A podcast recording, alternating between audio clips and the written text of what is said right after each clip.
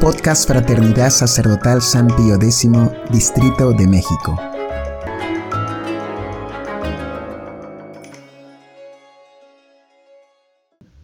Hojitas de Fe número 8. Vigilad, orad, resistid. Defensa de la fe. La canonización de Juan Pablo II. Más de un millón de personas asistió a la beatificación de Juan Pablo II en Roma, el primero de mayo del 2011. Esta inmensa reunión fue la respuesta al clamor que se oyó el 8 de abril del 2005, día del entierro de quien tuvo el tercer pontificado más largo de la historia. Santo súbito, gritaba la multitud. Y ahora el nuevo Papa Francisco anunció la canonización del supuesto Beato Juan Pablo II para el 27 de abril del 2014. Mientras en el mundo entero se levantaba inmediatamente un concierto de aprobación, la Fraternidad Sacerdotal San Pío X presentaba a Roma sus graves objeciones contra la santidad del Papa Juan Pablo II, que causó más destrucción en la Iglesia que todas las revoluciones y persecuciones de los tiempos pasados. Por eso, cabe preguntarse, ¿puede ser canonizado un papa como Juan Pablo II? Para examinar correctamente la cuestión, conviene saber que, para la Iglesia Católica, la santidad consiste en la práctica constante y heroica de las virtudes cristianas, esto es, de las virtudes coronadas por los dones del Espíritu Santo.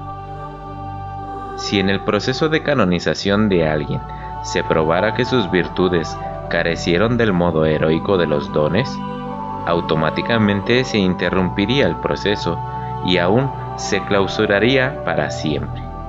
En el caso de Juan Pablo II, las virtudes, para ser heroicas, especialmente en sus deberes como Papa, deberían haber cumplido lo que el Señor pidió a Pedro, de confirmar a sus hermanos en la fe, y esto hasta el heroísmo, conforme al criterio según el cual la Iglesia de Cristo, diligente custodia y defensora de los dogmas a ella confiados, jamás cambia, ni disminuye, ni añade nada en ellos.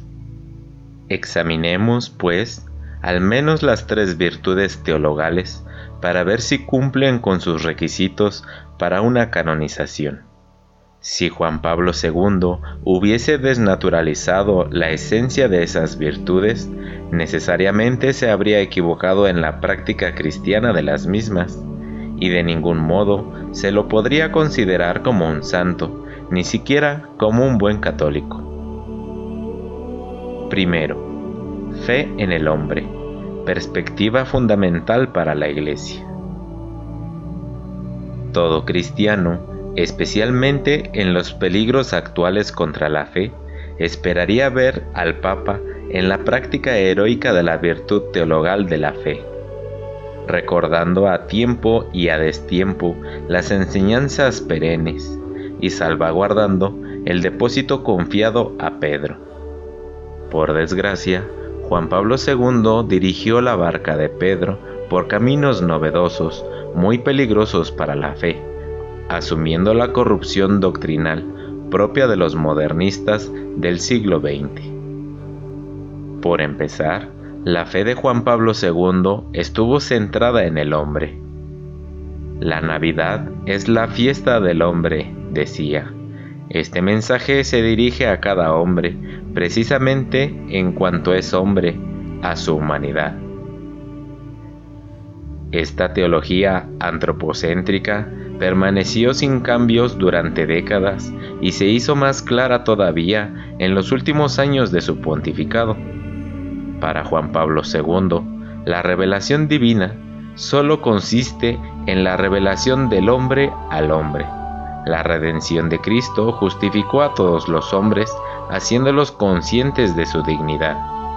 El Hijo de Dios por su encarnación, se ha unido en cierto modo con todo hombre, lo sepa o no lo sepa, lo quiera o no lo quiera.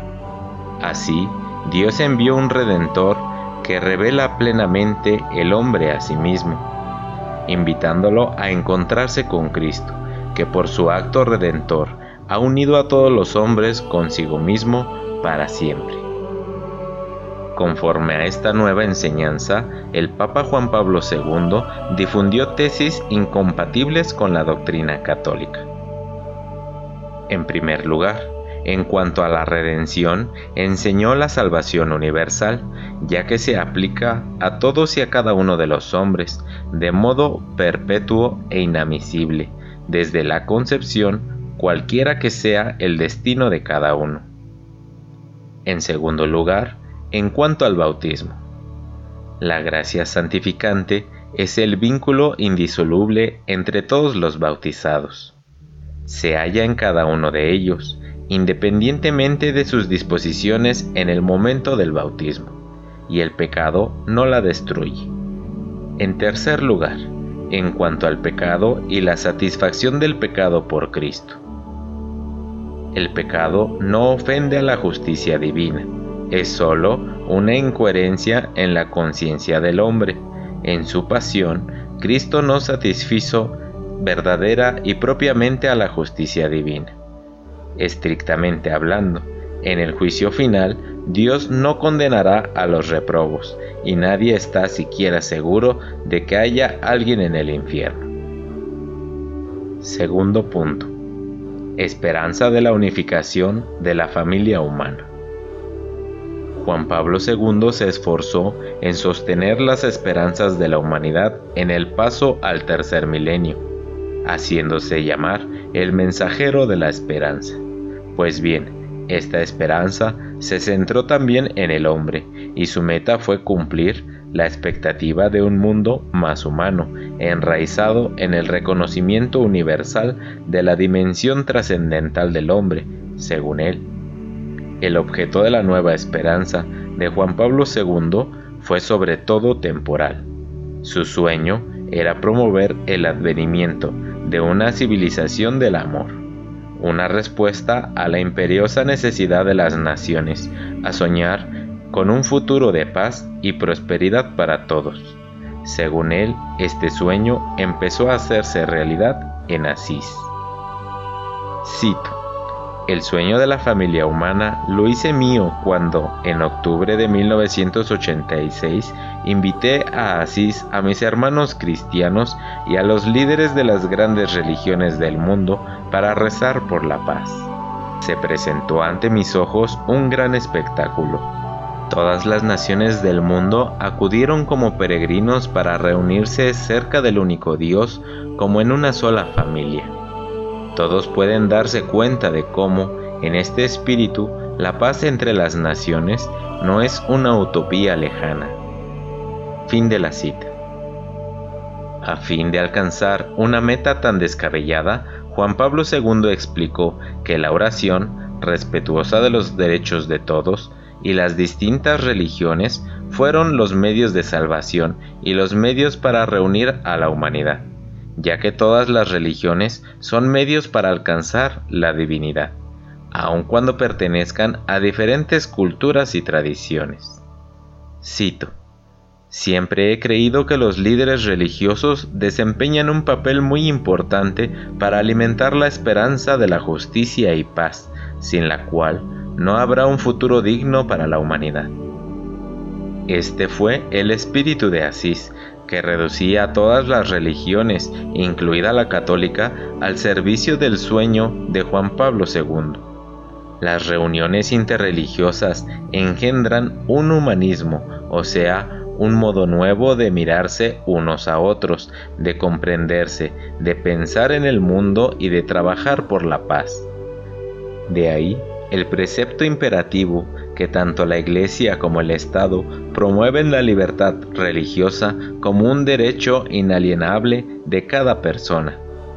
El Papa, apoyado sobre su teología antropológico-humanista, encontraba dos motivos de esperanza. El primero es que Dios habita en el corazón de cada hombre, por el hecho mismo de que, como persona, el hombre está hecho a imagen y semejanza de Dios. El segundo es que Dios quiere la unidad de todos los hombres, tanto sobrenatural, o sea, la salvación de todos, como natural, o sea, la unidad y paz de la humanidad. Cito, la humanidad está llamada por Dios para formar una sola familia. Dios ama a todos los hombres y mujeres de la tierra y les da la esperanza de una nueva era, una era de paz. Fin de la cita. Tercer punto. Caridad de la verdad o amor filantrópico. La caridad heroica debe incluir la práctica de las obras de misericordia, como la corrección de los que yerran para encaminarlos nuevamente hacia la salvación, y la caridad de la verdad hacia los infieles. Si nuestro Señor Jesucristo fue bueno con los extraviados y los pecadores, no respetó sus convicciones erróneas por muy sinceras que pareciesen. Lamentablemente, la caridad que llevó a Juan Pablo II a recorrer el mundo no fue el celo de un San Pablo en ofrecerse a sí mismo en sacrificio por la conversión de su propia nación a Cristo, sino simplemente un pacto de amistad y amor hacia todas las religiones, especialmente el judaísmo. Juan Pablo II mostró un respeto indebido de la religión judía, hablando de los tesoros espirituales del pueblo judío, reconociendo el valor del testimonio religioso de vuestro pueblo. Este falso respeto explica por qué nunca invitó a los judíos a convertirse a Cristo, soslayando la sombra y la sospecha del proselitismo evitó cuidadosamente la confirmación de que Jesucristo es el verdadero cumplimiento de las sagradas escrituras. Colocó bajo el Selemín la infidelidad de los judíos y el crimen de deicidio. Cito, no se puede imputar ninguna culpa ancestral o colectiva a los judíos, tomados como pueblo, por lo que se realizó durante la pasión de Cristo.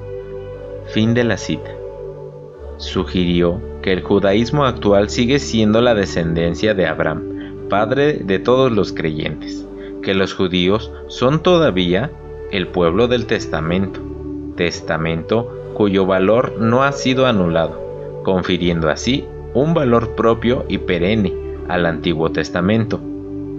En fin, Decía que el judaísmo es una parte integral de la Iglesia, ya que cada judío es, inconscientemente, cristiano y hermano mayor nuestro. Cito. Nosotros los cristianos reconocemos que la herencia religiosa judía es intrínseca a nuestra propia fe. Ustedes son nuestros hermanos mayores. Fin de la cita. Otra prueba de la falta de caridad heroica en Juan Pablo II la constituye lo que Santo Tomás llama escándalo teológico, es decir, palabras o acciones que ofrecen a los demás una ocasión de caída. En este sentido, Juan Pablo II, 1. En vez de pretender convertir las almas a la religión católica, promovió habitualmente el respeto por las demás religiones. Piénsese tan solo en el acto de Asís de 1986, cayendo en el peligro de promover también sus errores. 2. Participó frecuentemente en los cultos falsos ofrecidos a los falsos dioses. 3. Con su ejemplo, invitó a los católicos a despreciar la ley eclesiástica especialmente participando en cultos falsos y en misas papales excéntricas. 4. Desalentó reiteradamente la conversión a la verdadera fe. 5. Por sus actos repetidos de pedido de perdón, humilló y denigró la imagen de la Iglesia ante los ojos del mundo. Conclusión. ¿Qué hemos de concluir respecto a la santidad del difunto pontífice? Que fue un hombre de iglesia que cantó la gloria del hombre en lugar de predicar a Jesucristo y éste crucificado. No brillaron en él por consiguiente las virtudes teologales, esenciales en el cumplimiento del ministerio petrino. Al contrario, fue líder de Asís, esto es, del ecumenismo anticatólico y apóstata. Fue el heraldo del Concilio Vaticano II, que el cardenal Ratzinger calificó como la Revolución Francesa dentro de la Iglesia. Canonizar a Juan Pablo II equivale a canonizar al Concilio Vaticano II, causa primera de los males que actualmente afligen a la Iglesia. Por esta razón, no podemos reconocer a Juan Pablo II como beato ni como santo. Rogaremos, sí, por el eterno descanso de su alma, y rezaremos también por su actual sucesor en el trono de Pedro, pero para pedir que abandone la enseñanza de su predecesor y vuelva a la tradición, que es la única que puede devolver a la Iglesia todo su esplendor y restaurar el reino de Cristo en las almas y en el mundo entero.